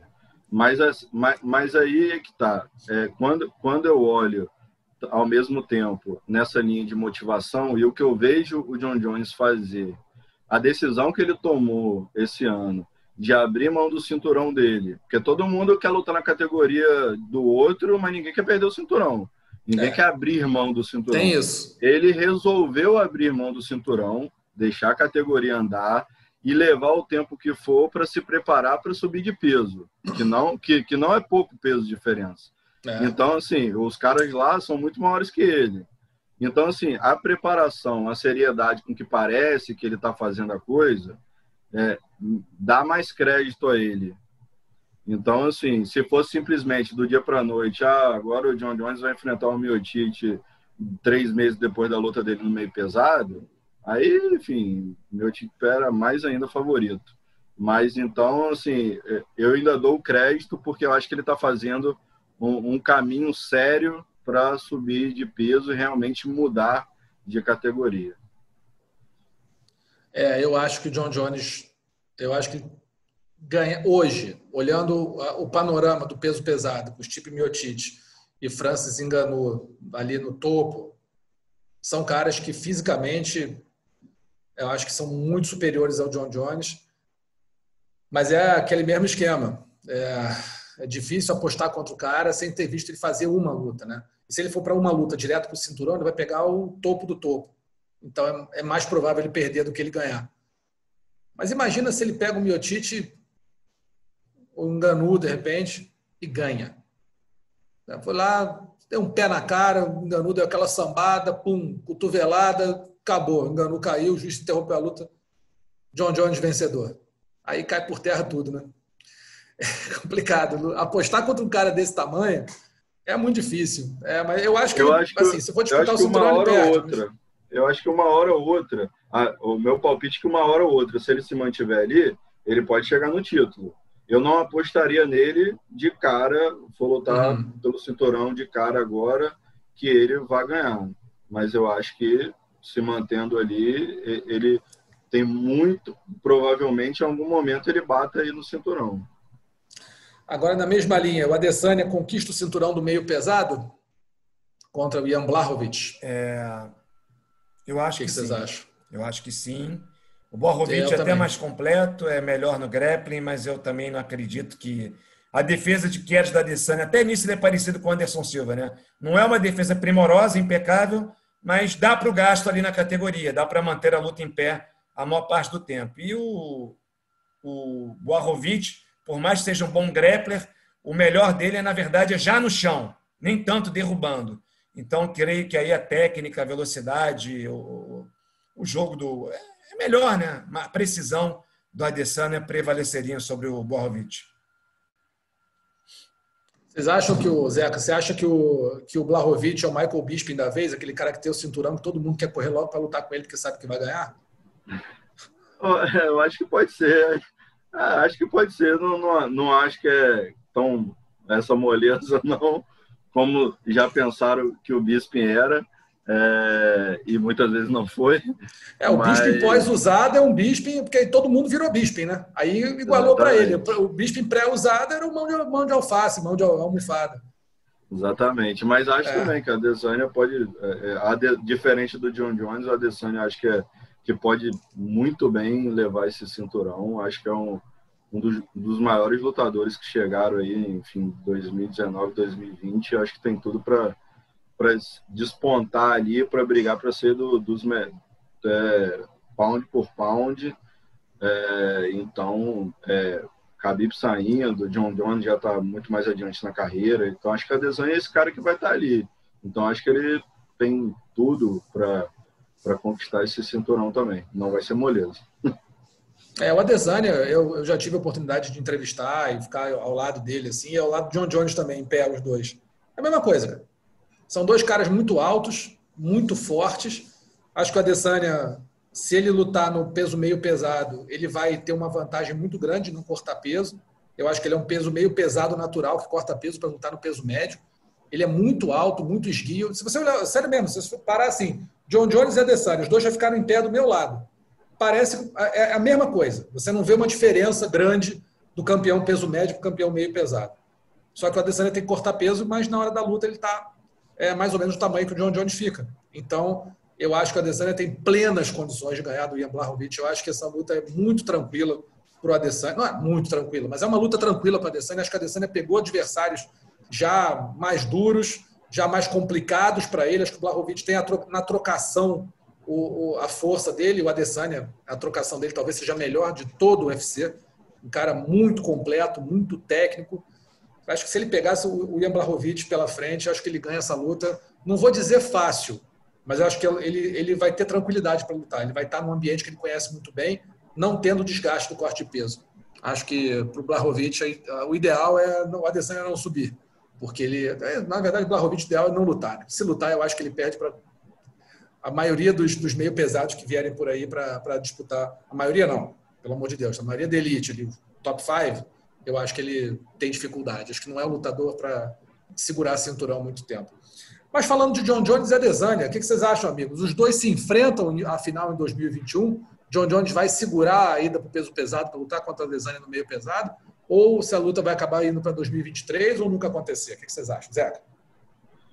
É, eu acho que essa subida de peso é, do John Jones, acho que complica um pouco acho que fatalmente ele teria que descer e aí eu vou, enfim, se ele está fazendo um ganho de massa muscular é, para efetivamente ficar mais pesado, eu acho que complica um pouco. Por outro lado, o Dana White já falou que adoraria ver essa luta acontecer, falou isso recentemente, e os dois se provocam o tempo todo. Essa luta seria, a venda dessa luta também seria astronômica, grana rodo.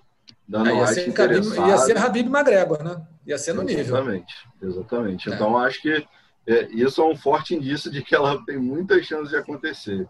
mas acho uhum. que ela teria que acontecer ali naquele meio de caminho, é, no meio pesado, né? É, não, não vejo a Adesanya, a Adesanya vai subir para o peso pesado, então, então acho que o, o, fator ali é o que o John Jones espera da vida dele no peso pesado, né? Vai cortar depois de novo para o 9,3, a depender de como ele chegue ali até perto de 110, enfim, 115, não sei.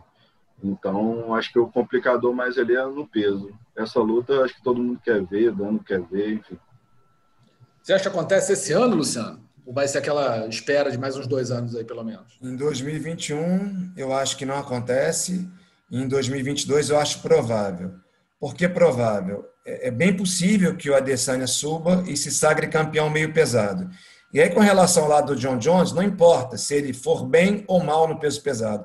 Se for bem, vale fazer descer para o meio pesado 2022 para fazer a luta. Se for mal, ele vai acabar sendo expulso para o meio pesado novamente, é. tentar salvar, recuperar a carreira e vai ter a luta do mesmo jeito. E aí, nesse caso, o John Jones não tendo uma grande decadência até 2022, sendo inteligente, não inventando moda, fazendo o que ele tem de melhor, eu acho até que aí ele derrota o Adesanya. Porque ele tem luta olímpica para cravar o Adesanya no chão, pelo menos pelo padrão atual. Não sei daqui a um ano e meio, dois, como é que vai estar a situação. Quanto o Adesanya vai ter melhorado no grappling e na defesa de quedas na, na luta olímpica e o quanto o John Jones vai ter decaído ou não.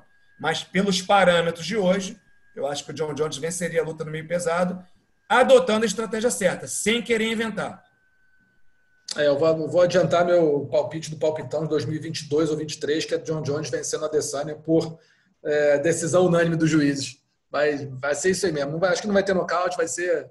John Jones venceria essa luta, eu acho também. Com razoável segurança que eu ponho que ele venceria essa luta. Acho que o Adesanya ainda não está no nível que o John Jones tem de carreira, não. Acho muito difícil. Pessoal, vamos rapidinho aqui para os destaques do ano. Na votações aí, não gostei, né? Ah. Oi? Votações, votações? É. Votação ainda tem, tem. O destaque, bom, tem uma votação, tem dois aqui, quer dizer, eu acho, né? Por exemplo, o nocaute do ano. Alguém acha que não foi do, do Joaquim Buckley em cima do Impa Kassanganai? Não. Sem dúvida foi do é. Joaquim Buckley contra o Kassanganai. Mas eu é. queria falar de outro nocaute. Não foi melhor. Opa, falei. Mas Manda. foi o mais assustador. Qual? E não foi um nocaute nada demais. Ganchinho de esquerda que ele faz sempre no Glória. Do Alex Pereira Poitin no Thomas, é, no Powell, no LFA 95. Por que assustador? Isso foi sensacional. Eu né? não cronometrei. Eu não cronometrei, Russo, mas eu estava comentando. Eu chuto que o cara ficou apagado uns sete minutos. E ali comecei a suar frio na cabine e tudo. Eu falei, meu Deus do céu, primeira morte ao vivo. O homem entrou, em, entrou em coma no mínimo, né? Comecei a suar frio, comecei a ficar nervoso, comecei a quase rezar ali. E quando o cara levantou, acordou e começou a conversar com a galera, eu falei, ah, meu Deus, aquele alívio porque foi um negócio assustador. Como eu falei, não cronometrei, mas não foi menos do que cinco minutos apagado. Eu chuto que foram sete cinco minutos, minutos apagados. Cinco minutos, no mínimo, apagado, deitado é, no chão de Apagado, fechado. apagado, morto, falecido. Então foi uma coisa assim, gancho de esquerda, coisa mais normal do mundo, que ele faz sempre no Glory, é, é, mas é um golpe seco, com muita potência, enfim. A Precisão, situação né? foi, foi assustadora. Eu fiquei, eu fiquei assustado, é. ali foi assustador. É, Agora, foi, claro, melhor nocaute do, do Buckley não tem papo é, de, de, de, filme de Bruce Lee, né? É, aquele foi mesmo. Concorda, Zeca? Exatamente, de filme, é isso. Definição é, é. essa. Impressionante. Isso foi. Parecia aquela, aquelas lutas coreografadas, né? Você faz vários ângulos ali, pra, sei lá, grava 30 vezes para pegar o melhor ângulo e meter na, na telinha. Realmente foi um nocaute de cinema. Finalização do ano, aí temos votaçãozinha. Vamos lá. Ariane Lipski contra Luana Dredd no UFC Figueiredo versus Benavides 2, aquela chave de joelho reta que acabou até lesionando a Luana Dredd. Davidson Figueiredo sobre Joseph Benavides, o mata-leão né, daqueles que ou bate ou apaga e o homem apagou. Ou Julian Erosa sobre o Sean Woodson, uma gravata japonesa no UFC Poirier versus Hooker. Vai lá, Zeca, para você, qual é melhor? Ou se teve algum outro, de repente pode falar. Uh, não, meu voto vai para a Ariane. Eu acho que é, uma chave ali, ela com toda a calma do mundo, é, o calcanhar lá também atrás envergando, ela teve toda a calma e tranquilidade ali para aplicar a chave de joelho e eu acho que foi um muito plástico assim, muito na base da técnica 100% ali, né? Então, então meu voto vai para Ariane Lipski. Luciano, Pode ser fora do UFC, Rússio? Pode, claro. Então, para mim, foi do AJ McKee, no Darion Caldwell, no Bellator 253. Uma finalização que eu nunca vi na vida, nunca sequer imaginei. É, se eu estivesse comentando, talvez eu falasse que ah, é, não sei se isso pega. E ele falou que inventou a posição. Na verdade, ali é meio que não é um estrangulamento, é forçando o pescoço, a cervical. Então, para mim, pela dificuldade de execução, por ser uma coisa inusitada, por eu nunca ter visto nem no jiu-jitsu, nem no grappling, nem em lugar nenhum, eu boto essa aí do AJ McKee Jr., no Darren Caldwell. Agora, ficando. É, essa para mim foi a melhor do ano. Dentro do UFC, eu gostei muito da finalização do Davidson, pelo grau de dificuldade, numa situação ruim, o cara pegando as costas dele, ele virou e encaixou a guilhotina. A da, da, da Lipski foi a mais bonita, sem dúvida, mas é, creio que ela viu a oportunidade e, pelo inusitado, seria melhor do UFC. Por quê? Porque estava tomando uma chave de panturrilha. Claramente, ela é muito flexível, ela não sente aquele golpe. Eu, por exemplo, eu sou um cara que eu não sinto chave de panturrilha no treino. É, já me encaixaram, assim, pode ser que alguém pegue, mas já me encaixaram profundamente e eu não senti nada. Então, acho que isso é de cada um. A impressão que eu tenho é, é de que ela não sentiu nada, viu o joelho dando sopa, criou na hora ali a posição. Ela nunca deve ter passado por essa situação no treino, que é uma situação difícil que eu também nunca vi. Difícil, realmente. Então, foi bem bonito, envergou, envergou a perna da adversária. É, é, é, foi diferente. Mas, assim, nem acho que foi tão difícil, entendeu? Porque estava ali dando sopa. Ela viu, opa, pegou. Mas, enfim, no UFC seria dela. Mas, no geral, eu acho que a do McKee foi, foi a melhor. Eu vou com você. Essa do AJ McKee é, é, realmente é uma, é uma finalização raríssima. Eu também nunca tinha visto. Achei que foi, foi muito, muito engenhosa a posição que ele encaixou ali. Aquela pressão no pescoço realmente muito. Tanto que o, o Caldwell, que não é um lutador qualquer, um baita lutador, um excelente lutador. Dizer, Tem isso também, né? É, né? Pois é, você não, não encaixou em qualquer um. Por exemplo, o Poatan, ele deu um, cruzado de esquerda, o gancho de esquerda, num, num atleta que não tem um grande nome. Né? Não é um lutador de grande categoria. Estava estreando no evento, enfim. É, o, o AJ McKee não, ele pegou o Darren Caldwell, que é um cara experiente, um cara realmente muito bom, e conseguiu encaixar uma finalização é, inusitada, uma finalização talvez inédita. Então, é, eu vou contigo nessa, acho que o AJ McKee, do Bellator, é a, sobre o Darren Caldwell, é a finalização do ano para mim também, acabou ficando 2 a 1 um aqui, no, com o Zeca achando também menção honrosa, e acho que muito bem lembrado, muito bem votado aí para a Ariane Lipski, porque foi, uma, foi muito bonita, né? Você vê, inclusive tem uma foto que ela está fazendo força, assim, né? Já, né? A gente acho que até botou no combate.com na matéria, né, Zeca? Ela fazendo força, assim, a, a perna da Luana esticada, já envergada para trás, a, a, expressão dela, aquele negócio, pô, daqui não sai, né? Eu arranco essa perna, ela bate. Então é uma baita finalização, um baita momento. Quem diria que a Ariane Lipski, uma lutadora da trocação, estava disputando aqui a finalização do ano. Então aí parabéns para ela também por essa indicação. E a vergonha do ano, acho que assim, o que não faltou foi vergonha, vergonha de lambança de juiz, lutador batendo em mulher, é, enfim, teve o diabo.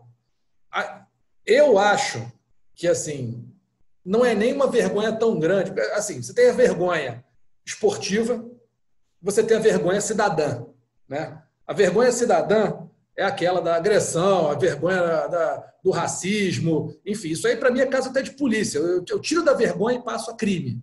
Então eu vou me ater a vergonha esportiva, que teve muita lambança de juiz, juiz, juiz deixando finalização, lá, 30 segundos depois do cara apagado, o juiz pegando na mão dele, aí com 30 segundos foi ver se estava vivo ainda, se não estava. Mas essa aqui que a gente, a gente selecionou, e vocês fiquem à vontade para falar qualquer uma outra, que é essa do, do youtuber de 300 quilos, sei lá, 230 quilos, contra a lutadora de 55 lá na Rússia. Eu acho que é uma vergonha. E por que, que eu acho que é uma baita de uma vergonha? Porque é totalmente contra qualquer critério esportivo. Você pode escolher qualquer um. Categoria de peso, homem lutando contra a mulher, é, seriedade de, de, de, competição, qualquer um. Pega tudo. Os caras conseguiram explodir todas, todos os critérios esportivos possíveis nesse, nesse evento. Marmelada, você pode botar o que você quiser. E o que aconteceu foi tudo isso, junta tudo na minha opinião, foi isso aí. Então, por isso que eu acho que eu peguei um pouco de tudo que é lambança que tem, só não teve erro do juiz ali, incrivelmente não teve erro do juiz. E boto aí a luta do youtuber gigantesco contra a lutadora na Rússia, lutadora de 50 quilos na Rússia. Vocês fiquem à vontade aí para eleger concordar ou então eleger uma outra. Para mim também. Para mim também. É, é isso, no, aquela, aquela foto, aquela imagem do cara deitado, ela com o pezinho em cima, é uma é, bizarrice é, sem tamanho, porque assim, passa longe de qualquer coisa de esporte. E ainda que você né, tente fazer um esforço de que não, tipo, é um ser humano, outro ser humano, eles foram lutar. Mas aí no final o cara deita com aquela pança enorme. É, tipo um animal bota... abatido na floresta africana Exatamente. por um caçador covarde. Né? Quer dizer, um negócio Exatamente. completamente é, é, fora de propósito bizarro. total. Enfim, tá aí eleita a vergonha do lutador youtuber gigante contra a, menina magrinha. Contratada pelo Belo. Pois é, ainda foi contratada pelo Belo. Você vê que pelo menos para alguma coisa serviu aquela porcaria daquele evento. Mas enfim, amigos, Vamos chegando ao fim, a última edição do podcast Mundo da Luta em 2020, um ano terrível para todo mundo, um ano difícil, um ano que nos testamos, nos provamos, nos reinventamos, conseguimos fazer o nosso trabalho da melhor maneira possível, do jeito que deu, que é, com a maior segurança possível também. Desejo a todo mundo um excelente 2021, espero que todo mundo né, tenha um ótimo ano novo e que 2021, em janeiro, a gente vai estar aqui de volta tenhamos melhores notícias e consigamos tocar nossas vidas de uma maneira melhor do que foi em 2020. Luciano, Zeca, obrigado pela presença, um ótimo ano novo para vocês dois. Que parabéns aí pelo trabalho de vocês. Eu estendo a todo mundo do canal Combate, do combate.com, do Esporte da Globo, um excelente trabalho nesse ano que foi desafiador, mas que mostrou também do que a gente é feito. Um abraço para vocês aí. Feliz ano novo. Um abraço, Russo, Luciano. Um abraço. Para você também, Rússio, Zeca. Valeu, pessoal. Então, olha, a gente lembra que o podcast Mundo da Luta está disponível no combate.com. Você pode fazer o download lá ou então ouvir lá no, no, site e também no Google Podcasts, no Apple Podcasts, no Pocket Casts e também no Spotify. Procura a gente lá, tá bom? Grande abraço para todo mundo. Bom ano novo. Feliz 2021. Até mais. Finalizado. Semana que vem tem mais Mundo da Luta.